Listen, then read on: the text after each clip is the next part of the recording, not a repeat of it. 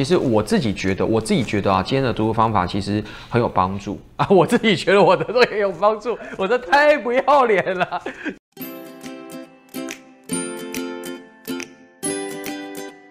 我自己在呃准备考试的时候啊，刚刚讲 SARS 啊，不管是呃就是身体不舒服，或者是呢不是本科系，然后或者是我当年呢还被恶意等等啊，我在上课的时候常跟同学们说，就是呃不要找自己麻烦，这句话很重要。绝对不要找自己麻烦，这句话请一定要记得啊。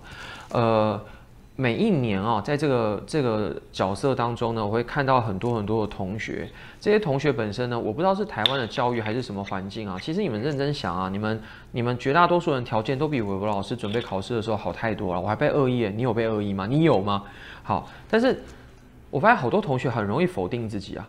整天否定自己，找自己麻烦，说啊自己不会。我第一次，我是一个，我是一个第一次学习的考生，我都不会。我自己想的东西是不是不对？我是不是没有办法自圆其说？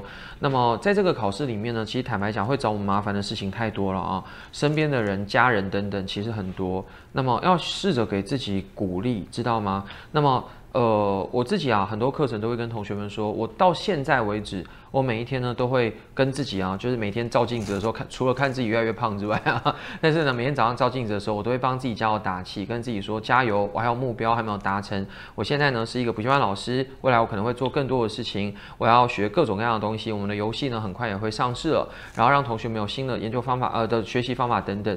我觉得这些事情本身呢，就是我一直给自己打气，你们也很需要啊。你们也很需要为自己打气，知道吗？不要一直不停的去，不要一直不停的去否定自己，觉得自己不好，知道吗？这很重要。所以三个月有没有时间，有没有来得及？其实我是真的觉得来得及了啊。很多的话呢，今天直播的时间已经到了啊，没有办法跟同学们说。但你们要记得一件事情啊，你要一直不停的鼓励自己啊。那么我觉得自己要做自己最好的朋友，在考试的最后一个阶段啊，只有你自己能陪在你自己身边，取得自己的荣誉。